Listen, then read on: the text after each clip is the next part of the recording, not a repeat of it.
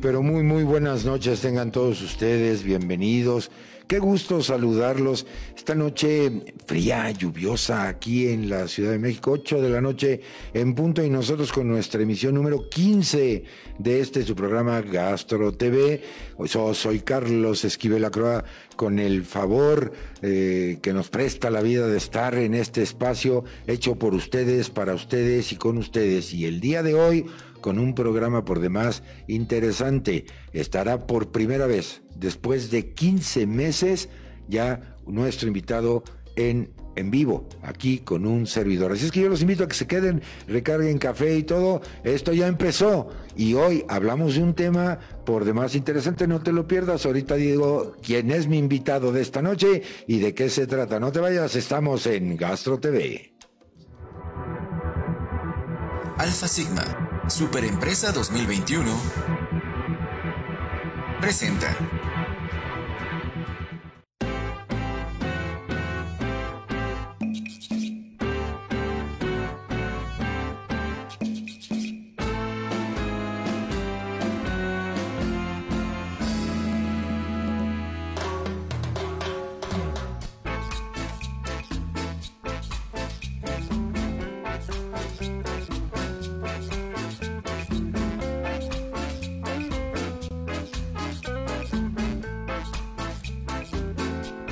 Pues ahora sí, ya estamos aquí preparadísimos, todos puestos en Gastro TV. Muchísimas gracias a la Asociación Mexicana de Gastroenterología por la confianza, por el apoyo para llevar a cabo estas transmisiones, a todo el equipo de producción encargados de la botonología para que usted, amigo, usted, amiga, reciba esta transmisión con la calidad que usted se merece.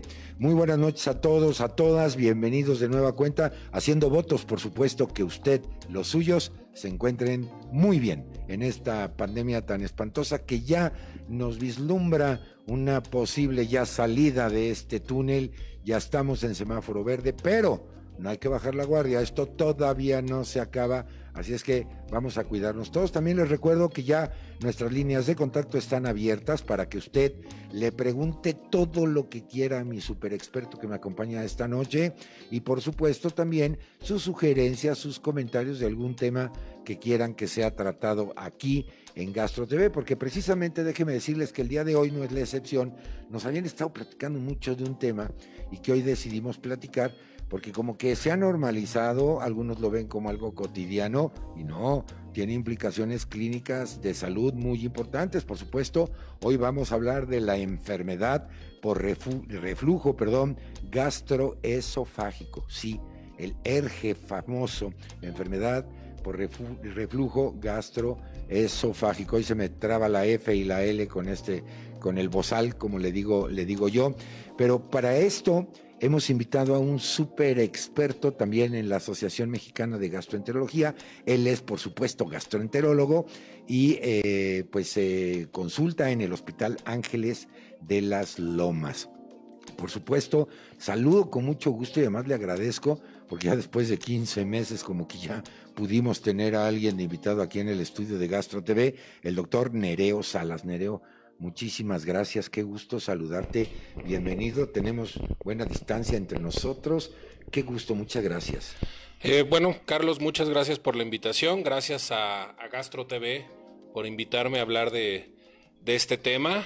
Y pues sí, la idea de hoy es hablar de eh, una enfermedad tan importante como es la enfermedad por reflujo gastroesofágico, platicar un poquito cuáles son sus causas, sus síntomas, cómo vamos a diagnosticarlo y cómo vamos a manejarlo.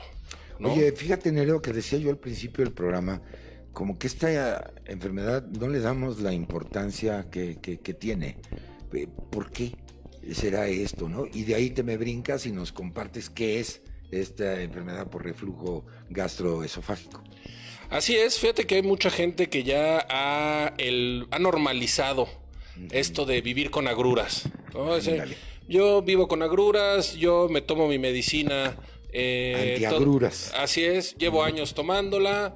Eh, y digo, la verdad es que la enfermedad por reflujo gastroesofágico es eh, simplemente que el contenido ácido del estómago, el estómago produce ácido y está hecho para soportar ese ácido pero cuando este contenido escapa del, estómago y justamente la palabra refluye, ¿no? de ahí el, nombre de la enfermedad, refluye hacia el esófago, es cuando vamos a, a, padecer reflujo. El esófago no está hecho para contener este, este ácido, o por lo menos no por tiempos prolongados, y cuando este ácido hace contacto con el interior del esófago, es cuando vamos a padecer eh, los síntomas de esta enfermedad. Sí, correcto. Eh, dijiste algo que yo desde chiquito siempre ya mi abuelita, ay, tengo agruras.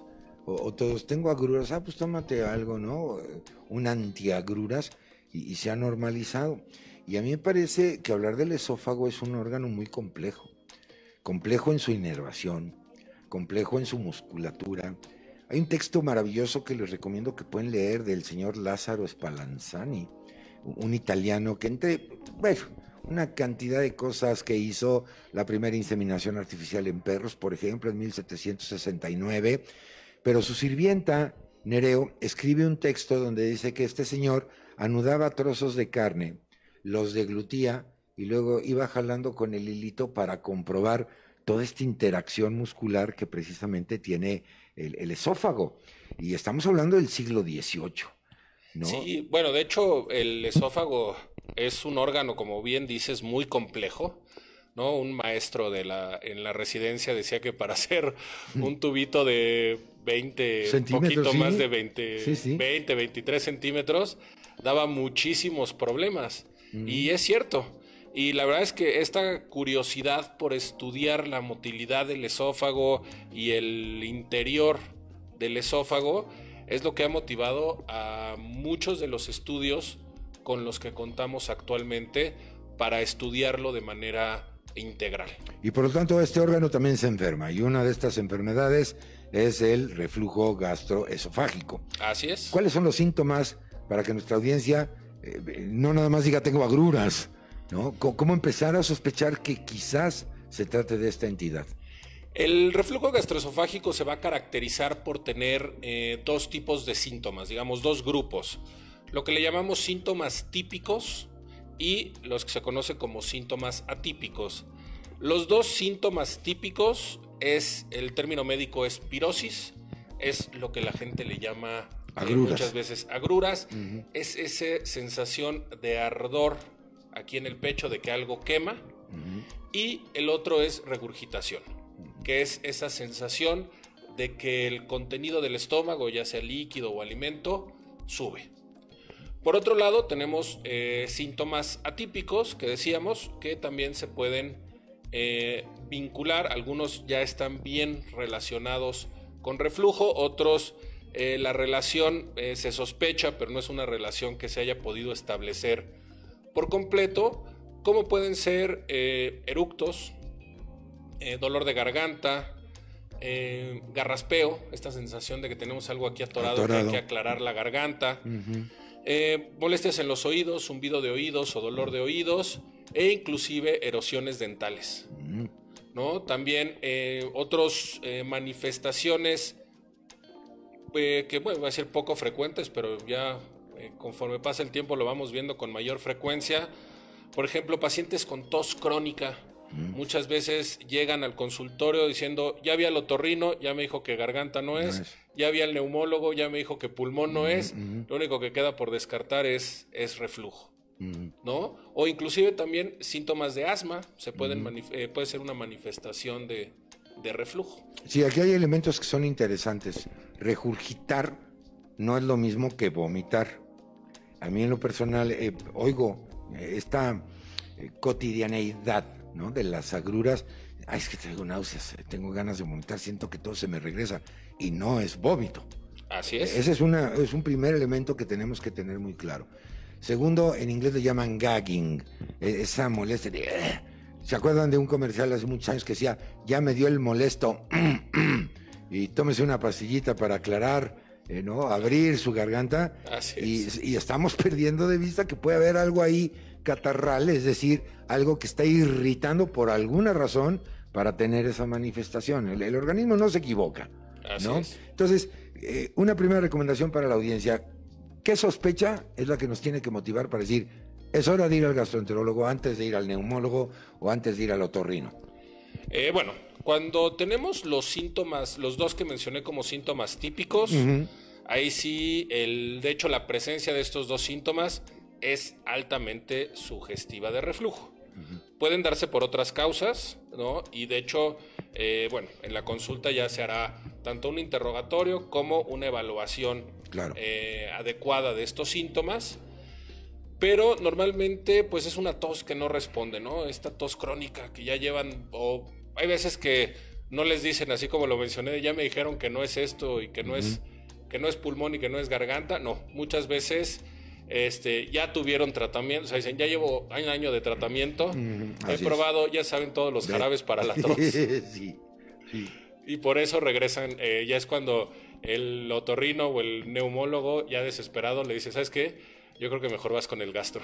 Sí, oye, eh, repíteme los dos síntomas típicos. Uno es la sensación de ardor. La sensación de ardor o pirosis. O pirosis, ajá. Y la regurgitación, que es esa sensación de que algún contenido del estómago sube por el esófago. Ahora, en este grupo de pacientes que conocemos que padecen esta situación llamada hernia, hernia yatal, una de las complicaciones principales es el, reflujo, ¿no? Así eh, es. Ahí es típico, digamos. Sí, de hecho, bueno, hay gente que incluso antes de darle el diagnóstico de reflujo, le dan el diagnóstico de hernia yatal. De hernia yatal. No, clínicamente, realmente clínicamente no lo podemos saber. La hernia yatal es un hallazgo que vamos a ver en distintos estudios. Puede ser mediante estudios de imagen. Antiguamente usábamos estos tragos de bario que se bebían algo de, contraste y sacaban radiografías. El famoso tracto gastrointestinal y toda esta parte, ¿no? Sí, les hacían la serie esófago gastrododenal. Así es. Eh, actualmente la verdad es que ya el estudio endoscópico ha venido a reemplazar mayormente a, a estos estudios. La verdad la información que nos puede brindar es mucho mayor. La hernia yatal es un hallazgo endoscópico muy frecuente. Eh, hay quienes hablan de que hasta en uno de cada cuatro pacientes que les hacemos una endoscopia vamos a encontrar hernia yatal. No siempre se va a relacionar con reflujo y eh, bueno, también va a depender de ciertos factores, ¿no? El tamaño, ciertas condiciones del esfínter esofágico inferior. Pero sí, es un hallazgo muy común y normalmente va de la mano con el reflujo gastroesofágico. Perfecto, entonces entrémosle un poco, ya te llegó un paciente, ¿no? Ya te dio la anamnesis, eh, hablamos de pirosis. ¿Cuántas agruras debe de tener una persona como para decir, ah, caray, yo creo que el esófago ya me está dando problemas? Porque a lo mejor puedes tener un episodio de agruras y no necesariamente es un reflujo, ¿no? Bueno, todos vamos a sufrir en algún momento de agruras. un episodio de agruras. No, y más como nos encanta entrarle a la grasa y a la fritanga y todo esto. Sí, pues, una, eh, una buena cena ahí de, tacos o de torta. Sí, y, segurito. Y nos hace pasar mala noche. Mm. No, si es ocasional, si va muy relacionado a un consumo de alimento eh, abundante o grasoso, mm. Eh, la verdad es que no hay tanto de qué, de qué preocuparse. Ahí sí lo podemos solucionar eh, con el uso de antiácidos, ¿no? que hay una gran, gran cantidad en el mercado. Cuando esto ya empieza a volverse frecuente, cuando ya tienen varios episodios a la semana, ¿no? con más razón si ya se presenta de manera diaria, mm. ya es el momento de, acudir a, consulta médica. Ahí está la recomendación porque vemos que se, se vuelve rutina vemos, ah, sí, son mis agruras y traemos en la bolsa o en el estuche, lo que sea, el antiácido, así como muchas personas cuando hemos hablado de síndrome de intestino irritable, hablan de, no, pues yo padezco de estreñimiento, ya, ya traigo mi laxante y, se normaliza, no, cuidado, esto, esto puede ser eh, algo, algo importante. Pero, oigan, no nos dejen huérfanos de su cariño, eh, ya nuestras líneas de contacto están abiertas, por lo menos háblenos, díganos hola, si no tienen preguntas o tienen sugerencias, hola, ¿cómo están? Para que no nos deprimamos ni el doctor ni yo, porque nosotros vamos a tener que ir a ver entonces a un psiquiatra porque nos sentimos eh, solos y este programa siempre ha sido acompañado por la preferencia de todos ustedes, por supuesto, gracias al apoyo, a la confianza de Alfa Sigma, siempre presente con la pasión por la medicina, siempre está con nosotros. Eh, ¿Qué estudios son los que tú realizas en tu consulta o cuál es lo que está recomendable cuando la sospecha clínica es, es decir, un diagnóstico presuntivo de un reflujo gastroesofágico? Ya hablabas de la endoscopia, perdón. Así es. Eh, yo creo el bueno, el estudio inicial para una evaluación de reflujo debe de ser un estudio endoscópico, una endoscopia o panendoscopia que también le llamamos para evaluar el esófago, para ver cómo está la capa más interna del esófago, que es lo que, eh, bueno, en todo el tracto digestivo, la capa más interna le llamamos mucosa. La mucosa. Si de repente digo mucosa, me refiero a esta capa. Ver cómo está la mucosa esofágica, ver si hay eh, lesiones, eh, si hay ya complicaciones, porque puede haber eh, pacientes ya con reflujo crónico que presenten alguna complicación por esta enfermedad y ver si hay alguna situación que predisponga a la presencia de, de reflujo, como platicábamos, el más común, la, la hernia yatal. ¿No? Este es el, el estudio de evaluación inicial. Ya que tenemos un estudio endoscópico que revisamos eh, el esófago, hay ciertos hallazgos que nos van a decir este paciente tiene reflujo. Actualmente eh, el- los criterios que utilizamos es un consenso de expertos que se hizo en la ciudad de Lyon, en Francia. Entonces son lo que le llamamos criterios de Lyon o criterios del consenso de Lyon, que nos dicen si tú tienes una esofagitis por reflujo, nosotros la esofagitis endoscópicamente la dividimos en cuatro grados, ABCD, según la clasificación de Los Ángeles. Y anteriormente, cuando veíamos esofagitis, instantáneamente decíamos reflujo. Reflujo. ¿no? Si hay esofagitis, hay reflujo. Actualmente ya no. No. Ya eh, León nos dice, si tienes una esofagitis ya eh, grado C o D de la clasificación de Los Ángeles, reflujo. Si tienes una esofagitis A o B, necesitas complementar. ¿Con qué vamos a complementar? Bueno, con la toma de, de biopsias, ¿no? Que biopsias siempre eh, me gusta aclarar porque como que la palabra, la gente asocia la palabra biopsia con algo malo, ¿no? Con cáncer. Cáncer, sí, directo. No, biopsia es simplemente una muestra de tejido. Entonces, si encuentras una esofagitis A o B, toma biopsias. O si no encuentras lesión, pero el paciente tiene síntomas, ahí es donde más bien está indicado, toma biopsias y ve si hay cambios eh, histológicos de, de reflujo. Ahora, eh, con excepción de los grados C y D, que decía que ya son diagnósticos, cualquiera de estos otros hallazgos, ¿no? Una esofagitis A o B, o biopsias sugerentes de reflujo, van a meritar un eh, estudio ya un poquito más avanzado. Y el estudio que es el, actualmente el estándar de oro para el diagnóstico de reflujo es un estudio que se llama pHimetría ambulatoria de 24 horas, ¿no?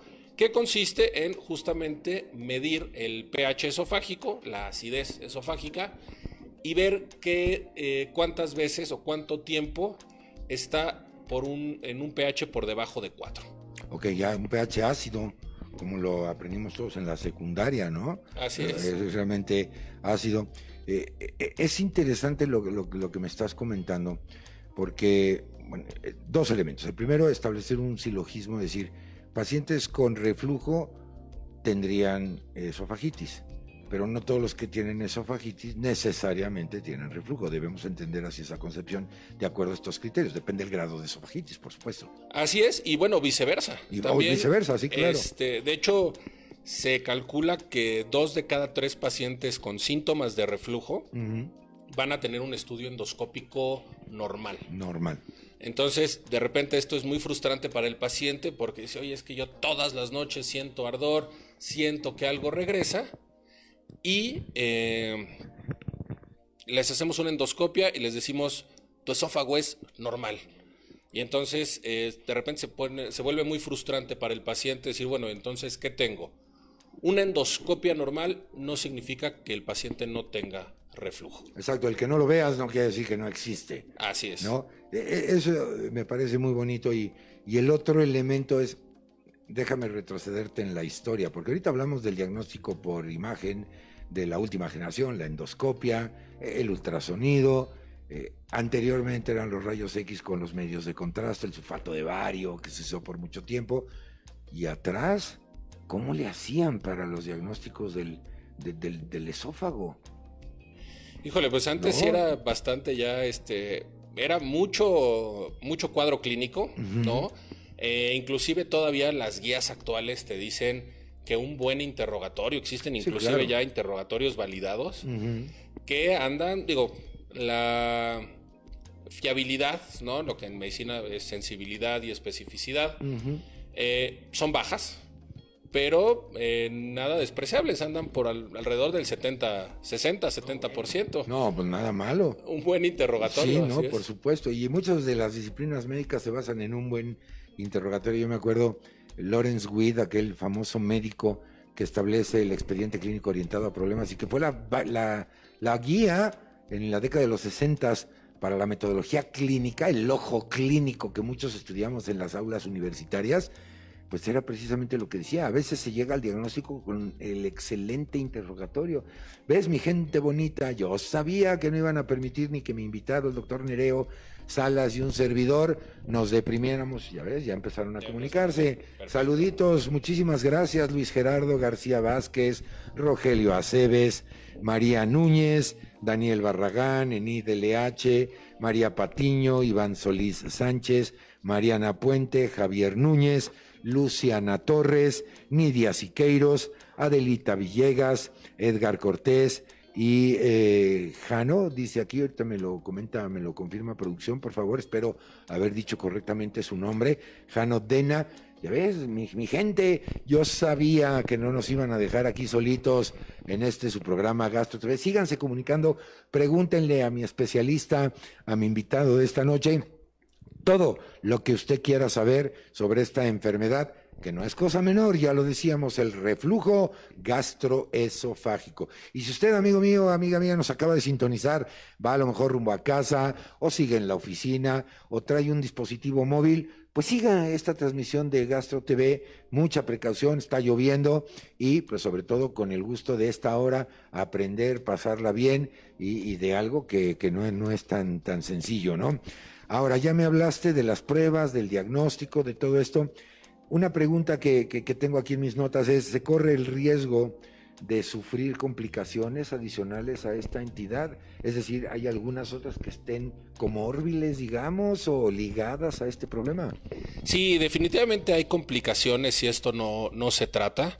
El paciente con, con reflujo crónico puede tener eh, varias complicaciones. Una de ellas es la estenosis esofágica, que es este estrechamiento de la luz del, esófago que eventualmente se convertirá en eh, disfagia, ¿no? en dificultad para, para deglutir los alimentos, en esta sensación de, de que el alimento se atora y que no pasa. Y la más temida del reflujo crónico es el eh, esófago de Barrett, que es un, eh, una sustitución de la mucosa normal del esófago por una mucosa muy similar a la, del intestino delgado. Mm. Por eso se, también le llaman o pueden escuchar lo de metaplasia intestinal. es, esto, es el, esófago de Barrett. Y el esófago de Barrett tiene un eh, porcentaje de riesgo de conversión en adenocarcinoma de esófago. Sí, bueno, todos sabemos que la metaplasia es una de las antesalas ya de, un carcinoma o de una cosa eh, así más complicada. Ahora, a mí me llama mucho la atención si, pongámoslo, quiero planteártelo así, en un, tubo sencillo, aparentemente, ¿no? Ya decíamos que es un órgano complejo, pero es, la, vía más externa de, de, todo el tracto gastrointestinal. Hablamos de acidez, de un pH de 4, ¿cómo estará el estómago? Para que esto se suba, pues de ahí para abajo me imagino la cosa está más complicada, ¿no? Sí, bueno, en el, en el estómago tenemos pHs menores a 2.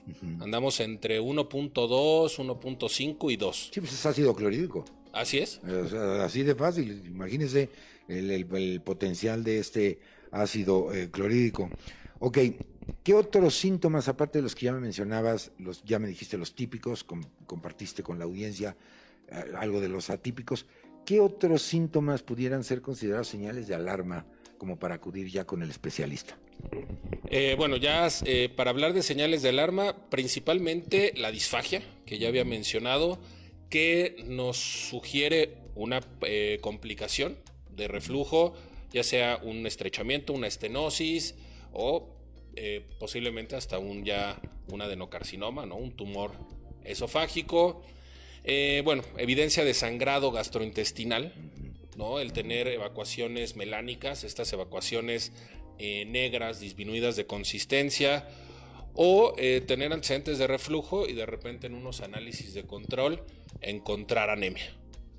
¿no? La anemia también eh, se considera un, un signo de, alarma. de sangrado. Así es, ¿no? Es, nos habla de un, de un sangrado oculto y evidentemente la, el sitio más frecuente de pérdidas sanguíneas va a ser el tracto, el tubo digestivo, el tracto gastrointestinal. Perfectamente, pues aprovechemos ahorita este momento para compartirnos tus datos de contacto, dónde te pueden localizar. Bueno, ya decíamos que tú estás en el Hospital Ángeles de las Lomas, pero algún dato, un correo electrónico o algo que quieras compartirnos, por favor. Eh, bueno, yo, a mí me pueden eh, encontrar en el Hospital Ángeles de las Lomas, eh, también conocido como el Hospital Ángeles de Interlomas. Ahí estoy en el consultorio 505 de la Torre de Consultorios. El teléfono es eh, 55 52 46 9646 o pueden marcar a conmutador y pedir que los eh, comuniquen al consultorio 505 de la Torre de Consultorios. Ahí están los datos de nuestro técnico a cargo, nuestro querido ingeniero Junior. Ya lo puso en pantalla. Mire usted la velocidad, ahí está otra vez en la pantalla. Estás, mira, mi querido Nereo, aquí nuestro monitor, aquí en la, Aquí en la estamos, computadora. Ahí están los datos de contacto. Recuerden, consultorio 505 para que usted, si tiene alguna duda o necesita la consulta del especialista, pues evidentemente ahí están los datos. Lo único que tiene que hacer es, es platicar con él. Eh, eh, a veces tenemos la idea de que hablarle al doctor es porque estamos enfermos. Y no es así, ellos nos pueden guiar, son los que saben, no le hagamos caso al amigui, al vecino, al internet, pregúntele al que sabe. Siempre lo hemos dicho aquí en Gastro TV, el, perdón, el experto, y en este caso los gastroenterólogos. Hablábamos de acidez estomacal, de agruras, que aparentemente fuera algo muy sencillo. Pero yo creo que tenemos que saber que una acidez estomacal deriva de o, proviene de muchas otras causas. Menciónanos algunas, mi querido Nereo. Bueno, aquí cuando ya tenemos, eh, digo, ya sería hablando un poquito más específico de estómago. Uh -huh. El estómago, como decíamos, produce ácido, está hecho para soportar ese ácido y produce una serie de mecanismos de defensa. Okay. O, yo normalmente así se los explico a los pacientes. ¿Cuáles son estos? Bueno, secreción de bicarbonato, secreción de moco, un intercambio celular eh, muy rápido, muy acelerado. Y eh, cuando, mientras estos mecanismos de defensa y el ácido se mantienen en balance, no tenemos problema. Estamos bien. Uh -huh. Cuando surge algo que vaya a provocar un desbalance, ya sea aumento en la producción de ácido o disminución de estos mecanismos de defensa, es cuando vamos a empezar con síntomas de acidez estomacal, ¿no? Ya este, la famosa también gastritis, que también eh. es otro padecimiento muy, sí, bueno. muy común. Uh -huh. Y esto pues va muy de la mano entre tengamos, si tenemos un esófago, eh, un estómago más ácido, pues o que vacíe lentamente, vamos a tener más eh, propensión a que este contenido se escape uh -huh. del, eh, del, estómago, suba por el esófago uh -huh. y nos dé alguno de estos síntomas o alguna, eh, ya después de un tiempo, alguna complicación.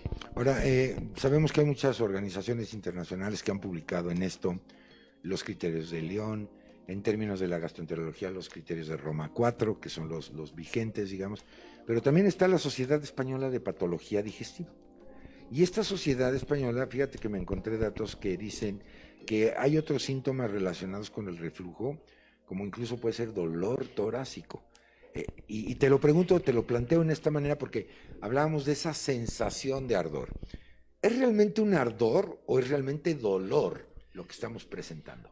Cuando hablamos de pirosis, este, eh, como tal, como tal, estamos uh -huh. hablando de esta sensación de ardor, de uh -huh. quemazón. Uh -huh. Sin embargo, y qué bueno que lo, que lo mencionas, la causa más frecuente de dolor torácico que no sea de origen cardiovascular es digo, definitivamente esófago y eh, dentro de las eh, patologías esofágicas, la enfermedad por reflujo gastroesofágico. Okay. Es la causa más frecuente de, de, dolor torácico no cardíaco. No cardíaco, no, por supuesto.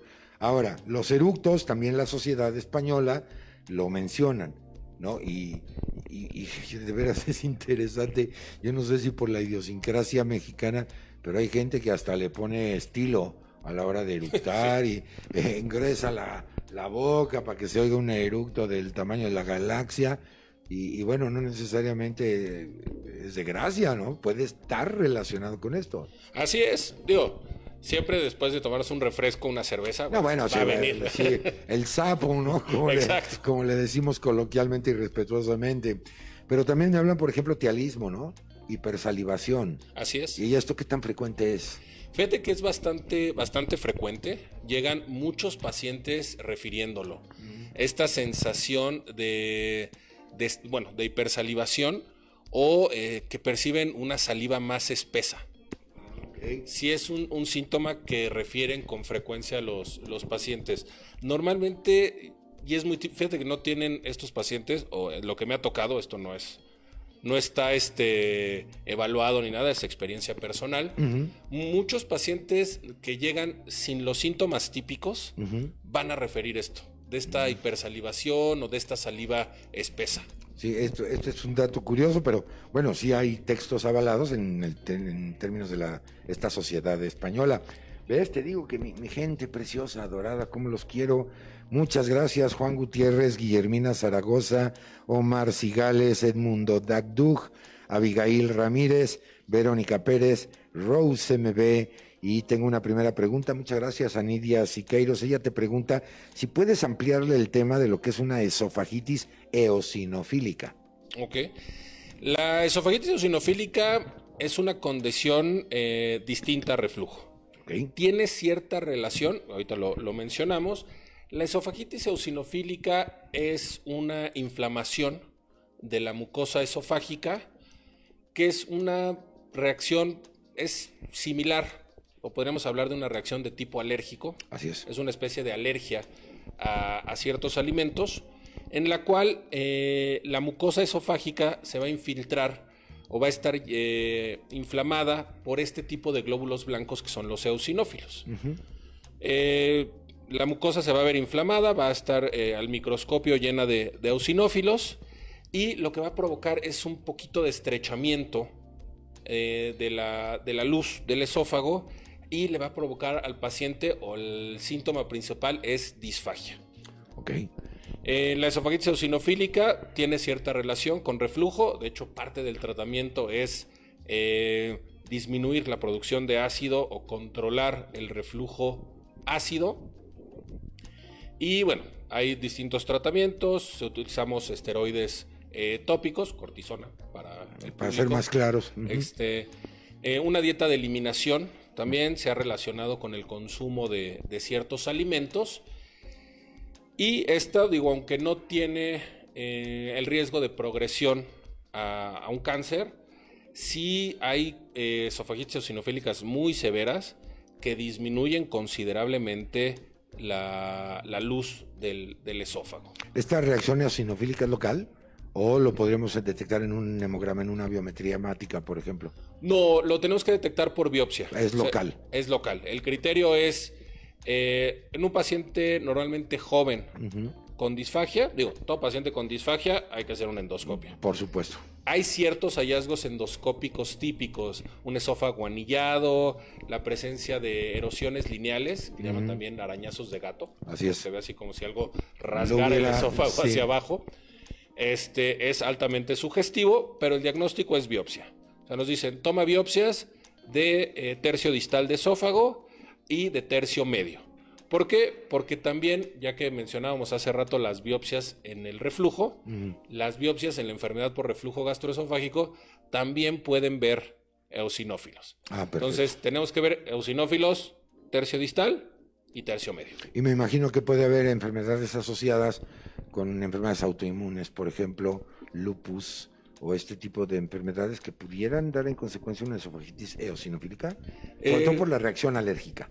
Hay, eh, las enfermedades autoinmunes sí tienen manifestaciones esofágicas, no tienen esta relación tan, tan directa, pero sí hay eh, alteraciones eh, esofágicas que están relacionadas con este tipo de enfermedades autoinmunes. Perfectamente, pues ahí está toda la información. Muchas gracias a mi querida Nidia. Nidia Siqueiros por, por haberle preguntado a mi invitadazo de hoy. Qué rápido se nos va el programa, se fue media hora del programa. Yo tengo que hacer una, una pausa, no sin antes invitarlos a que nos sigan eh, escribiendo, se sigan comunicando. Muchas gracias por acompañarnos en esta emisión número 15 ya de su programa Gastro TV. Así es que es hora de ir a recargar el café o la bebida de su preferencia. Si nos acaban de sintonizar, estoy platicando con el doctor Nereo Salas. Todo lo que usted necesita saber sobre esta enfermedad que no es tan cotidiana en el sentido de que la normalizamos y que lleva por nombre reflujo el gastroesofágico. Así es que yo voy y vengo, no me tardo nada, voy por más café, eh, a estirar un poco las piernas, etcétera, y regresamos. ¿Dónde más, mi querido Nereo? ¿Cómo se llama este programa? En Gastro TV. Perfectamente, ya volvemos. Vámonos.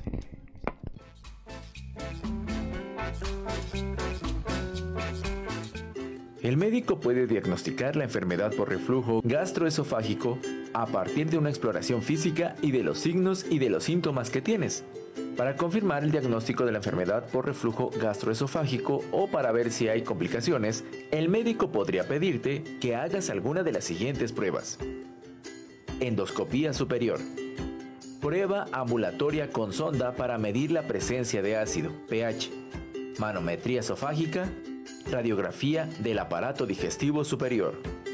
Es probable que tu médico recomiende que primero intentes con modificaciones en el estilo de vida y medicamento de venta libre. Si no sientes alivio dentro de unas semanas, tu médico puede recomendarte medicamentos con receta o hasta cirugía. Pregunta a tu médico por nuestro producto auxiliar en el tratamiento del reflujo gastroesofágico que tiene una acción mecánica que promueve una rápida mejoría de los síntomas relacionados al reflujo gastroesofágico.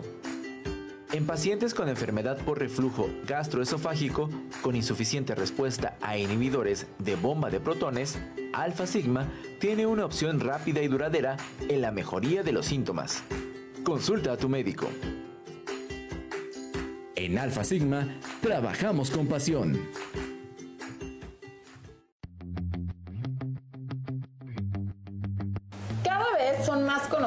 los beneficios de los probióticos en la salud de nuestro aparato digestivo. Ayudan a la prevención y al tratamiento de la diarrea, el estreñimiento y el síndrome de intestino irritable, entre acciones favorables a nuestra salud.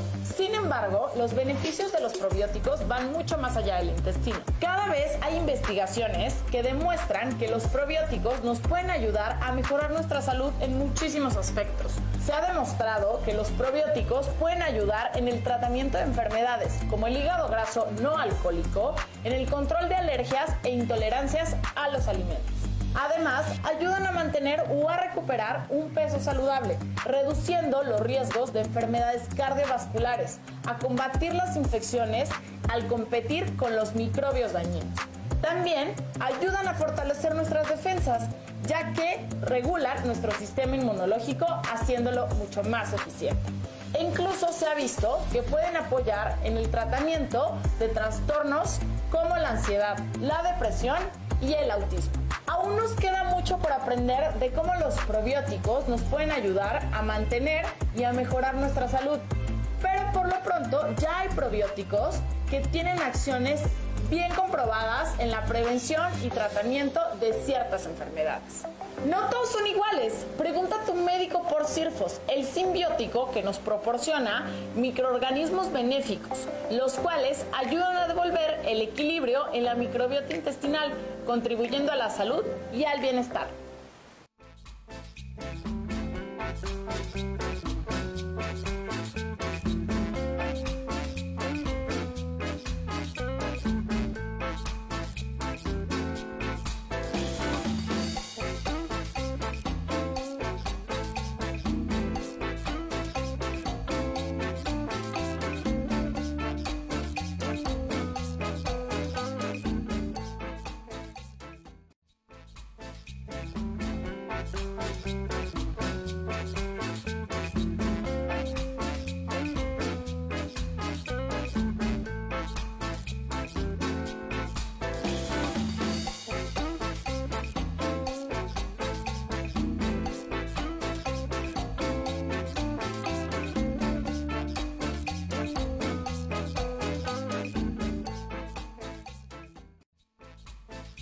Estamos de regreso aquí en Gastro TV, emisión número 15.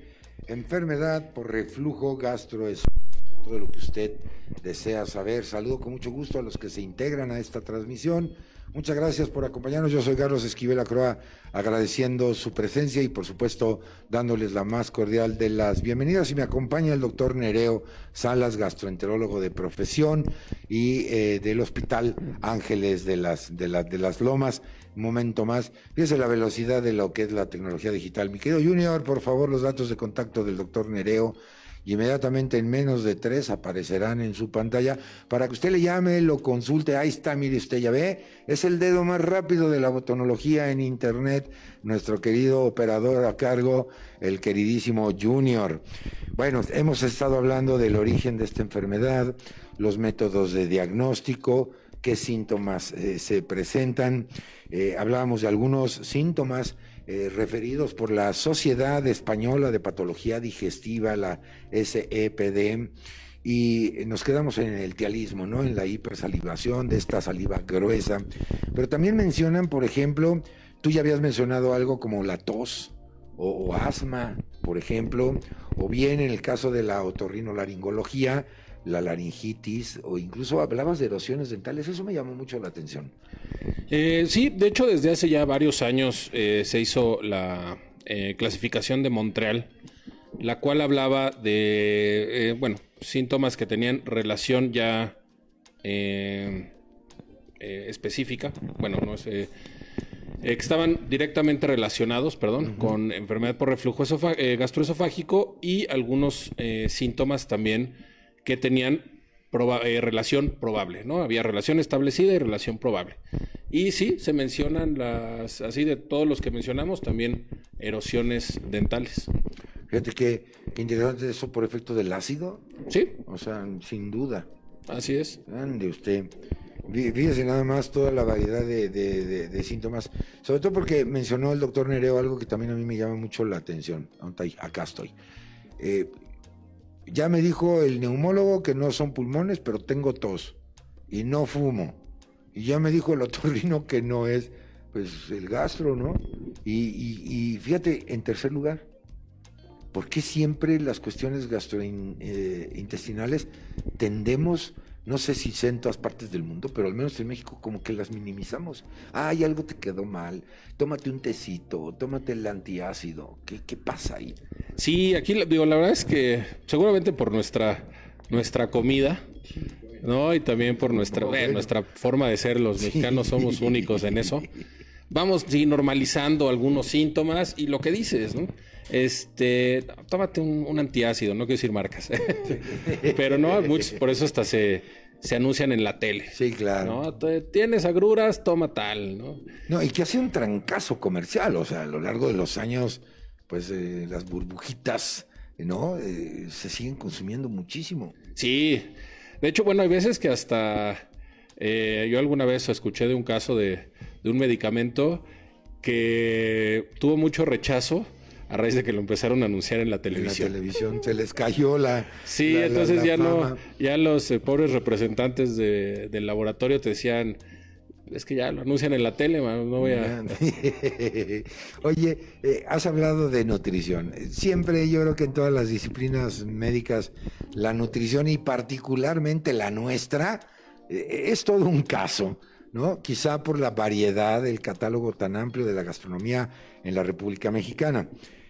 Y otra situación que a mí me llama la atención, pues una persona que está teniendo reflujo, que está eructando constantemente, debe de trastocar también su estilo de vida. ¿no? Imagínate, estás en una reunión, en una conferencia, en una plática, en una clase, y de repente el mismo reflujo te, pues no lo puedes evitar, esto no es una situación controlable. ¿Qué recomendación le darías tú como experto a nuestra audiencia en términos de nutrición? Aquí, bueno, de hecho, eh, la enfermedad por reflujo, y qué bueno que mencionas el tema, por ejemplo, es una enfermedad que está muy relacionada con sobrepeso y obesidad. Ok. Esto Para ya, variar. Así es. Esto ya está bien demostrado, ¿no? Eh, sobrepeso y obesidad tienen relación directa con la presencia de reflujo gastroesofágico. Se han hecho múltiples estudios en los cuales se ha visto cómo eh, un paciente con reflujo, el perder peso, lo va a ayudar eh, considerablemente. E inclusive estando dentro de un rango de peso normal, el bajar unos kilitos lo puede ayudar con mucho mayor razón si eh, es un paciente con, con sobrepeso, ¿no?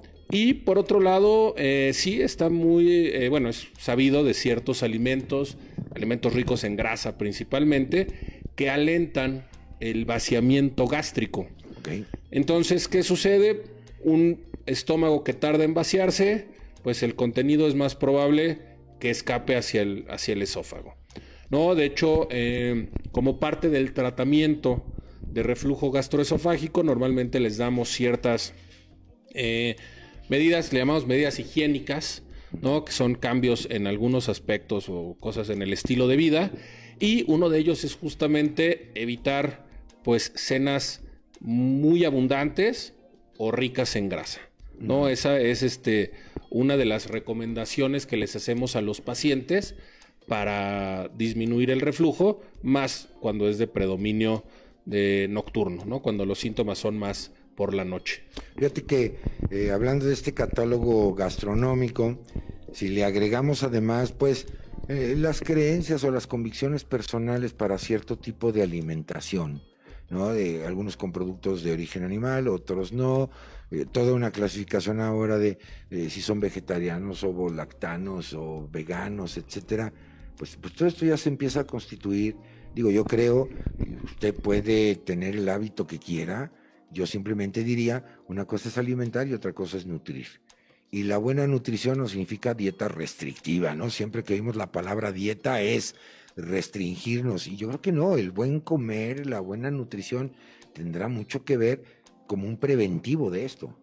Sí, definitivamente. O sea, el, cuidar nuestra alimentación, ¿no? El mantenernos en un peso adecuado, el evitar eh, alimentos muy grasosos, ricos en proteínas, que de hecho eso también va a tener otras manifestaciones en otros eh, segmentos del tubo digestivo.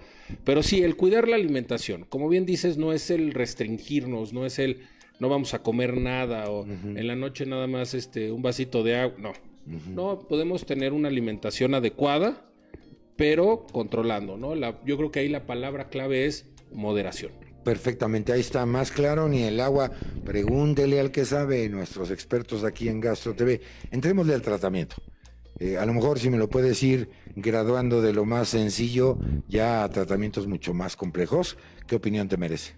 Bueno, definitivamente el tratamiento sí va a ir eh, adecuándose a las necesidades del paciente, ¿no? Dependiendo de, de la severidad de los síntomas, de los hallazgos eh, ya sea endoscópicos o en los estudios, va a variar el, tratamiento.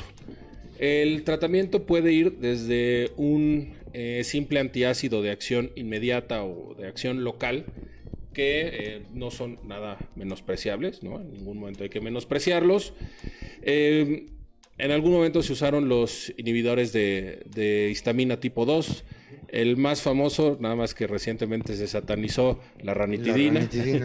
no, pero todavía hay algunos por ahí eh, parientes de la ranitidina que se pueden utilizar. Sí, claro. Y pues desde el surgimiento del eh, omeprazol y todos los inhibidores de bomba. De, protones.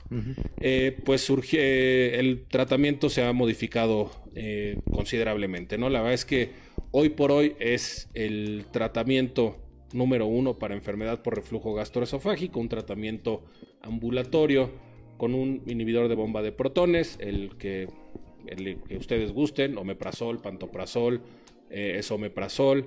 Hay ya moléculas nuevas que tienen ciertos beneficios eh, con, en cuanto a relación con alimentos.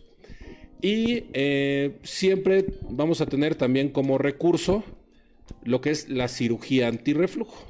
Ok en la cual, eh, bueno, se hace, es un procedimiento eh, complejo, esto lo tiene que hacer un cirujano eh, experto en tubo digestivo y de preferencia con experiencia en, esófago, y va a ser, va a envolver, por así decirlo, el esófago con el estómago para que este haga un efecto de válvula y evite el, reflujo, ¿no? Esto, eh, podemos decir, es un recurso, tiene sus indicaciones, ¿no? Una de ellas puede ser en pacientes jóvenes que te dicen, oiga, yo no quiero estar con una o dos pastillas de omeprazol diario el resto de mi vida, ¿no? 50 años. Sí, claro. Es una de las indicaciones, hay, hay algunas, hay otras. Y lo más importante eh, es que este paciente esté bien evaluado, ¿no? que haya una adecuada evaluación. Es una opción terapéutica la cirugía, pero siempre y cuando el paciente esté bien evaluado, ¿no? que sepamos, uno, que es reflujo y dos, que tiene un esófago que se mueve adecuadamente. No, y además que ya hay una evidencia médica robusta para indicar un, tratamiento de resolución quirúrgica, ¿no? como lo que tú estás comentando. Eh, en este sentido, eh, no, de- no puedo dejar de preguntarte, ¿los tratamientos del reflujo son temporales o alguien que lo padece ya es de por vida su terapéutica? Híjole, desgraciadamente muchas veces el tratamiento va a ser de por vida. De por vida. ok. El reflujo, eh, yo, y así se lo explico a los pacientes, es una enfermedad que controlamos. Exacto, es lo que te iba, lo que te quiero comentar. Se controla más no se cura, Así es. digamos. Sí, o sea, el, el ácido está ahí. el Ya ácido- el daño está hecho, como quien dice, ¿no? Sí, el, el estómago va a seguir produciendo ácido. Seguro. Eh, cuando tenemos ciertas condiciones predisponentes, es- van a seguir presentándose. Entonces, sí, el tratamiento con inhibidor de bomba de protones, con omeprazol, nos va a permitir controlar los síntomas, eh, disminuir las complicaciones. O sea, no es solamente eh, un tratamiento paliativo, no, es un tratamiento curativo. El, el hecho de disminuir el ácido que refluye va a evitar que haya un estrechamiento, que haya un esófago de Barrett. Pero sí, realmente lo controlamos, no lo, no lo curamos. Ahora, eh, doctor, hay eh, terapéuticas novedosas, moléculas en combinación nuevas que, que tienen ahora, eh, pues, condritin, por ejemplo, el hialuronato de, de gilitol, el polivinil eh, pirrolidona, eh, potasio, benzoato de sodio, y que son alternativas donde la evidencia médica es robusta y al parecer están dando buenos resultados. ¿Qué opinión te merece? Sí, de hecho, bueno, están surgiendo estos nuevos tratamientos eh, en el cual, pues sí, crean esta, muchos eh, ayudan a recuperar, a curar la, la mucosa esofágica, mientras la recubren y la protegen del efecto nocivo del, del ácido. Eso también, digo, y qué bueno que lo, que lo mencionas. A mí me gusta mucho comentárselo a los pacientes, porque es muy típico el paciente que toma el omeprazol. Tengo agruras, tomo omeprazol. Omeprazol, sí. Y realmente cuando uno les explica cómo funciona el omeprazol, eh, pues sí se dan cuenta que esto no tiene ninguna utilidad, porque ya si ya tienes síntomas, ya hay ácido y ya está quemando. Por más omeprazol que tomes, sí, no, no eh, producirás más ácido, pero ese ácido que ya se produjo ya está dando lata. Ahí es donde nos van a ayudar los antiácidos que mencionábamos y estos elementos eh, protectores, ¿no? Estos nuevos medicamentos, estas nuevas moléculas que están Fíjate surgiendo que a mí me llamó mucho la, la atención porque pregúntale a su médico, se llama Esox One, que por Ah. cierto, bajo el auspicio de Alpha Sigma, pero me llamó mucho la atención porque viendo las especificaciones técnicas de estas moléculas que son realmente nuevas, y cuando vemos que estos componentes eran utilizados para otra cosa, ¿no? El ácido hialurónico, por ejemplo, básicamente hasta para cuestiones cosméticas o de belleza, y el condritin para cuestiones de, de cartílago y todo este tipo de cosas, y ahora está teniendo mucho éxito. Pero la pregunta va encaminada porque lo consideran dispositivo médico. Eh, ¿Por qué la diferencia, doctor? Pues aquí eh, lo que pasa es que no tiene, digamos, un efecto farmacológico, ni siquiera va a tener una absorción O sea, como no es un mecanismo de acción tipo de un fármaco, por el- como es. el inhibidor de protones, por Así ejemplo. es. Exacto. ¿no? El omeprazol pues requiere tomarlo, que se, se absorba, que después eh, vaya al lugar de acción. El Esox One, por ejemplo, lo que va a hacer es un efecto pues prácticamente local, ¿no? Es lo que decíamos, va a ser esta, esta barrera protectora Eso está padrísimo. contra... Sí, porque ahí eh, protege, es este, pues una protección entre el ácido y la mucosa. Sí, exacto. Y además de crear esta barrera protectora, tiene otros elementos que van a ayudar a curar la mucosa, como lo mencionábamos antes. Como es un efecto casi local, pues esta es la razón de que lo, lo consideren un dispositivo, Dispositivo médico y no un, un fármaco, un medicamento. Sí, y que, pues ahí está, pregúntele a, a su gastroenterólogo Esox One. No se le olvide el nombrecito Esox One, por cortesía de Alpha Sigma, a disposición de todos ustedes, pero prescrito por el experto, no se automedique, pregúntele al que sabe. Tengo una pregunta para ti, mi querido doctor Nereo. Rose MB te pregunta si existe alguna diferencia de terminología si el reflujo solamente ocurre al estar acostado. Y mucha gente lo reporta, ¿eh? Eh, sí, de hecho, bueno, no, es- que exista, o sea, vamos a hablar de reflujo. Nosotros, el mecanismo eh, fisiopatológico es prácticamente el mismo, pero sí va a cambiar ciertos aspectos, sí nos va a hacer diferenciar. De hecho, eh, cuando que mencionábamos la, la pHimetría de, de 24 horas, la pHimetría ambulatoria, o actualmente ya contamos con la pHimetría con impedancia, eh, el equipo con el cual hacemos el estudio le va a permitir al paciente eh, especificar cuándo está de pie y cuándo está acostado. Y eso nos va a hacer cambiar ciertos aspectos del, del tratamiento o de las recomendaciones al paciente. Pero sí, es muy común. eh, hay muchos pacientes que llegan con síntomas nocturnos, pacientes que el reflujo no los deja dormir. Ok. Eh, y que es por esta presencia de síntomas en, en decúbito, ¿no? En posición horizontal. Perfecto. Y además, déjeme corregir lo que acabo de decir, porque dije mucha gente, eso es eh, pleonasmo. Pues ya hablar de gente son muchas personas, más bien dicho. Yo diría eh, muchas personas, es que corrijo, de repente se nos cuatrapea el, el- el idioma. Eh, aquí sería interesante, profundicemos un poquito en esta entidad que tú mencionabas al principio, el esófago de Barrett. Bueno, Eh, el, el esófago de Barrett es definitivamente la, la complicación más, bueno, no la más temida, la más temida es el adenocarcinoma, sí, claro. pero es una complicación de la enfermedad por reflujo gastroesofágico. Perdón.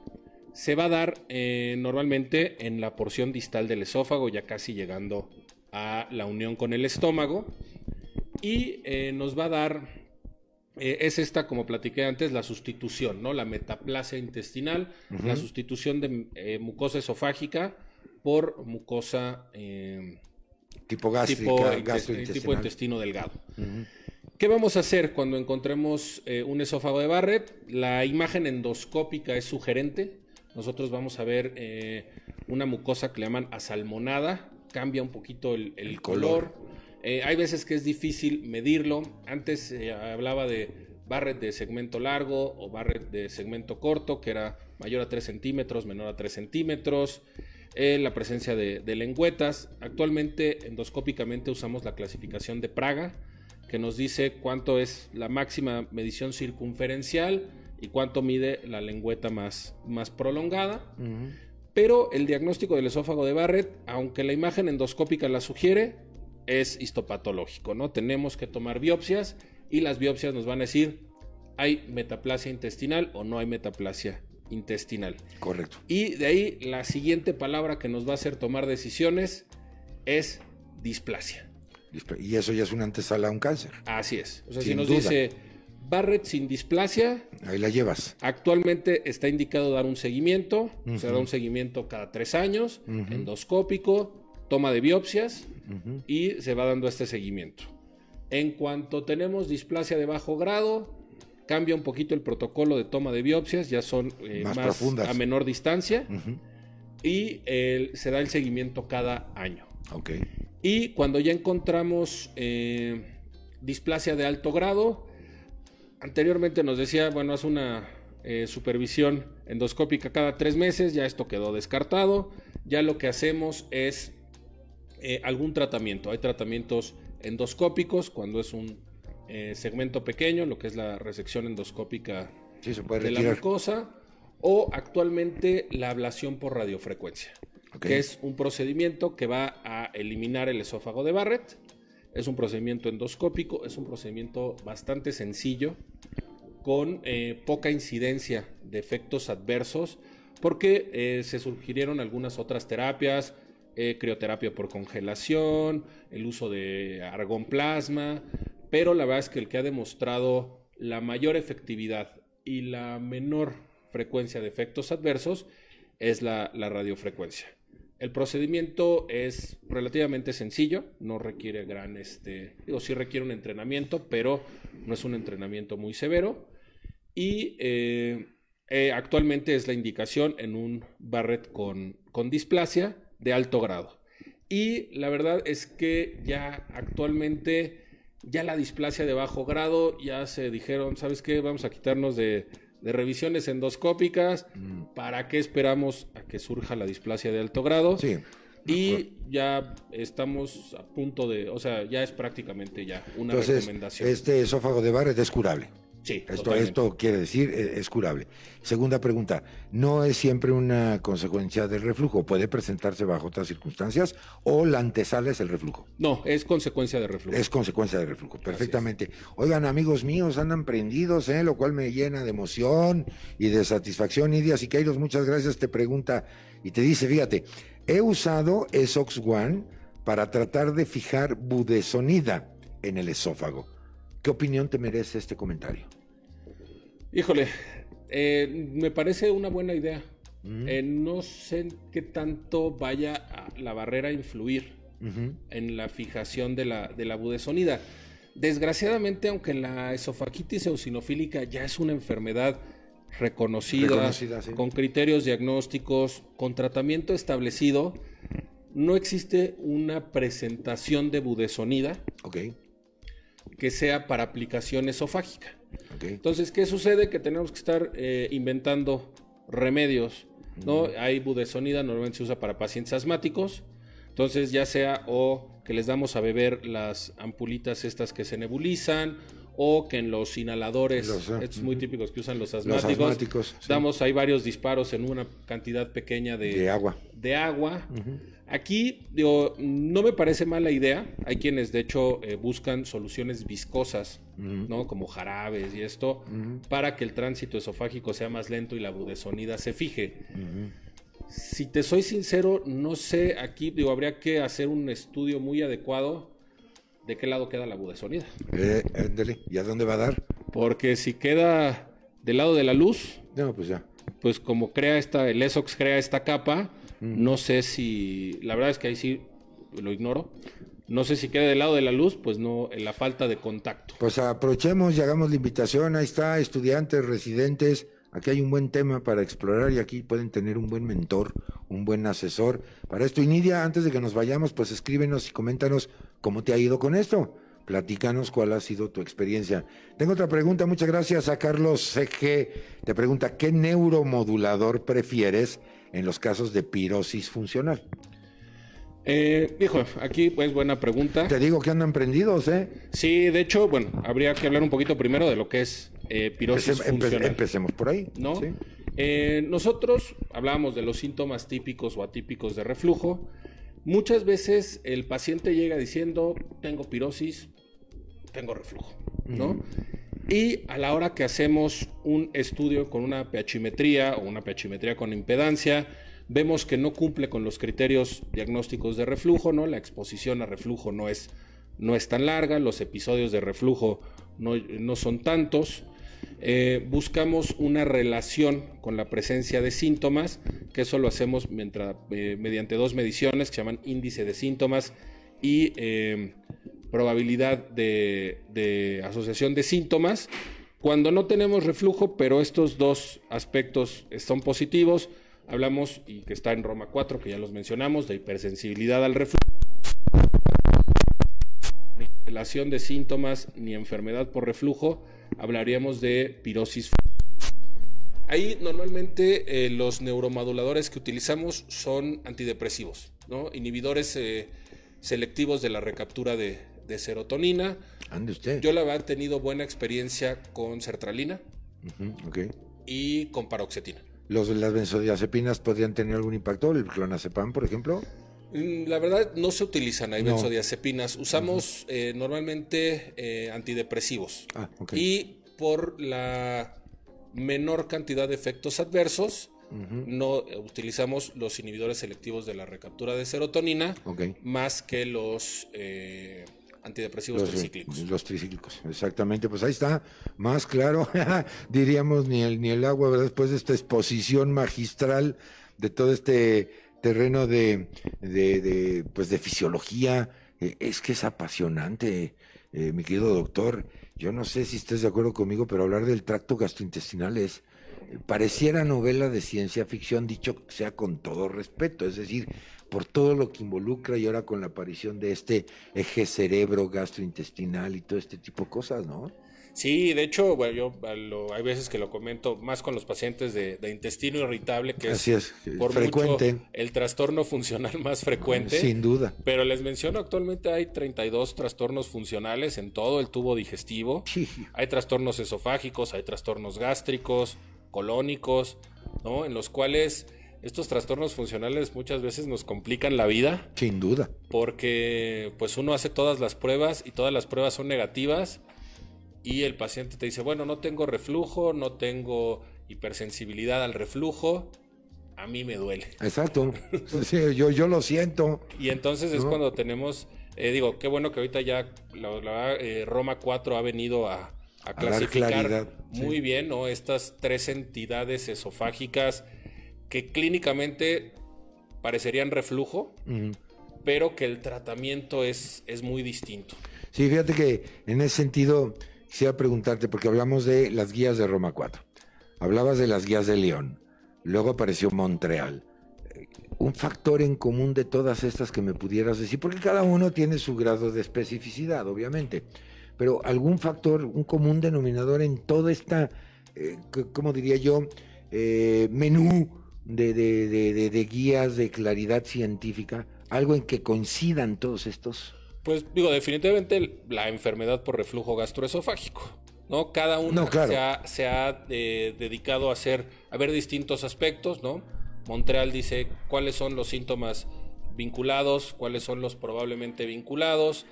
Eh, el Comité Roma pues, se dedica a trastornos funcionales, entonces nos va a decir cuándo es reflujo, cuándo no es reflujo. Ok. Y la verdad es que eh, León eh, a mí me gusta muchísimo porque vino a decir, bueno, qué es reflujo y qué no es reflujo. La verdad es que yo a la fecha todavía veo eh, interpretaciones de estudios, de pechimetrías, de manometrías, que se basan en los valores que traen los equipos, ¿no? Y esos valores, digo, en algún momento se validaron, la empresa que, hace estos equipos, lo, por eso los estableció, pero la verdad es que, eh, pues ese común denominador, sería pues la fisiopatología del reflujo o la enfermedad de reflujo por reflujo gastroesofágico como tal, ¿no? ¿Qué está haciendo ese ácido? ¿Cómo vamos a decir que ese ácido es el que está causando la enfermedad? ¿Cómo vamos a saber si el ácido es o no la causa o en un paciente con reflujo si es por ácido o es por una pirosis funcional? ¿Y cuáles son estos otros síntomas que se pueden vincular a, esta enfermedad. Fíjate que precisamente ahí es a donde te quería llevar. Precisamente por eso, ¿se acuerdan que cuando inició el programa dijimos una enfermedad que es considerada como cosa menor y no lo es tanto? Aquí hemos hablado de tres conceptos de claridad, ¿no? León, Roma 4, Montreal, que hablan el factor común, la enfermedad por reflujo, entonces no es cosa menor. Ya nuestro experto explicó claramente cuáles son los síntomas, las señales de alarma, en qué momento hay que acudir al especialista. Así es. Y eso es interesante porque fue una buena forma de cerrar tal cual empezamos esta transmisión de que el reflujo gastroesofágico no es una situación cotidiana, no nada más son agruras o son eructos, tiene toda una evidencia robusta de toda la fisiopatología que está involucrada. Pero nosotros en términos de la patología mediática, ya se nos acaba el programa, entonces me quedan unos minutitos, no sin antes agradecerte el, privilegio de que hayas estado con nosotros, porque rompes esta nueva temporada en donde ya podemos pues reunirnos en el, en el estudio de Gastro TV. ¿Cuáles serían tus conclusiones del tema de hoy, Nereo? ¿Y qué recomendaciones le puedes decir a nuestra audiencia en aras de prevenir este padecimiento? Y también, ¿qué les recomendarías al que ya lo tiene? ¿qué es lo que debe de seguir haciendo? Pues digo, uno de los, lo que mencionamos muy al principio, no normalizar, ¿no? Eh, no normalizar las agruras, no normalizar los síntomas, no esperarnos este, a años después que ya haya una complicación, que ya haya una, una disfagia, que ya haya una estenosis, que ya haya un Barrett, no, no normalizar esto, eh, buscar diagnosticar, también ahorita platicamos trastornos funcionales. Muchas veces eh, dicen, es que yo llevo con agruras toda la vida y a mí el omeprazol no me hace ni cosquillas. ¿Y ya te han estudiado? ¿No? ¿Ya te has hecho una endoscopia? No. ¿O ya te has hecho una pechimetría, una pechimetría con impedancia, no, nunca en la vida, ¿no? Entonces, eh, no normalizar, estudiar, ¿no? El porqué de, los síntomas, eh, inclusive hay pacientes, la pechimetría la podemos hacer ya sea inclusive con tratamiento con inhibidores de bomba, tiene sus indicaciones, tiene sus, sus valores.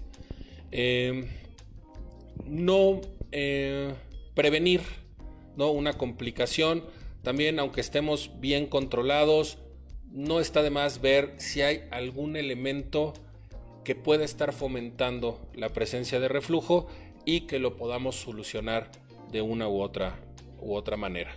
¿no? Y siempre prevenir en la medida de lo posible las complicaciones, siendo la, más temida el adenocarcinoma de esófago, el cáncer, cáncer de, esófago. Exactamente, pues ahí están las recomendaciones. Yo creo que mucho de esto se puede prevenir, ¿no? Eh, antes que, entrarle a tratamientos ya tan sofisticados. Hoy le dimos una recorrida desde tratamientos muy simples como un simple antiácido y hasta cuestiones de intervención quirúrgica, fijaciones de la budesonida, nuevas moléculas. O sea, hay todo un panorama amplio, pero yo creo que la esencia de la ciencia médica es prevenir en vez de curar. Y yo creo que ahí todos y todas tenemos un papel preponderante, un papel importante. Pues vamos a cuidarnos, vamos a, cambiar hábitos, eh, una serie de elementos que pueden evitar que esta enfermedad, que aparentemente la normalizamos, pues evidentemente no es algo tan, tan sencillo. Nereo, muchísimas gracias por haber estado conmigo esta noche. Te lo aprecio mucho porque sé que la agenda es complicada, pero aquí estuviste compartiendo tu sapiencia con todos nuestros amigos de la, de la audiencia. Que este sea uno de muchísimos programas contigo. Pues muchas gracias por la invitación eh, a ti, Carlos, y a Gastro TV, eh, Alfa Sigma por esta, por esta invitación y con todo gusto esperemos que sí, que sea el, primero de muchos. Así es. Y que nos podamos ver aquí ya más seguido y ahora que reiniciamos con las transmisiones ya presenciales. Exactamente, pues nuevamente tus datos de contacto, por favor. Mi querido Junior, a la distancia te pido ponme otra vez los datos de contacto de nuestro querido invitado para que nuestra audiencia, ahí está ya, mire usted la velocidad, se comunique con él, pregúntele todo lo que quiera, consúltelo él es el que sabe. Y bueno, pues muchísimas gracias a todas, a todos, muchísimas gracias a la Asociación Mexicana de Gastroenterología por confiar, por creer en este proyecto. Por supuesto, a todos los que hacen posible la transmisión de este programa en nombre de este gran equipo de televisión, digamos, por, por internet, pues muchísimas gracias, pero sobre todo a usted por el privilegio de su atención. Yo los espero en nuestra próxima cita, ya la emisión número sexta o 16 de este su programa. Recuerden que está hecho por ustedes, para ustedes, pero sobre todo con ustedes. Muchísimas gracias a todas las personas que eh, acudieron al, llamado de Gastro TV y que se hicieron presentes, que nos saludaron. Muchas gracias. Muchas otras que seguramente están siguiendo esta transmisión. Les recuerdo, este programa queda grabado. Si usted no tuvo la oportunidad de verlo en la transmisión en vivo, queda en la página de Gastro TV para que usted lo pueda consultar, incluso también en Nexo o en enlace con la Asociación Mexicana de Gastroenterología. Entonces puede usted seguir revisando no solo este, sino todos los programas de la serie de, de, Gastro TV. Pues bueno, llegamos al final. Muchísimas gracias, mi queridísimo doctor Nereo, por haber estado con nosotros. Y bueno, pues muchas gracias a usted, al licenciado Alfonso Nolasco, creador, comandante, capitán en jefe de este concepto llamado Gastro TV, Extreme Medics. Muchísimas gracias. Yo soy Carlos Esquivel Acroa, agradeciendo el favor de su atención. Que hoy pasen, bueno, ¿qué le digo? La más feliz de las noches y que mi Dios me los bendiga siempre a todos ustedes y a todos los suyos. Yo los espero en la próxima transmisión. ¿Cómo se llama este programa, mi querido doctor? Gastro TV. Perfecto, nos vemos hasta la próxima. Cuídense, no dejen de usarlo. Vamos a ser responsables. Cuidémonos, cuidemos a los demás. Esto todavía no se acaba. Nos vemos hasta la próxima.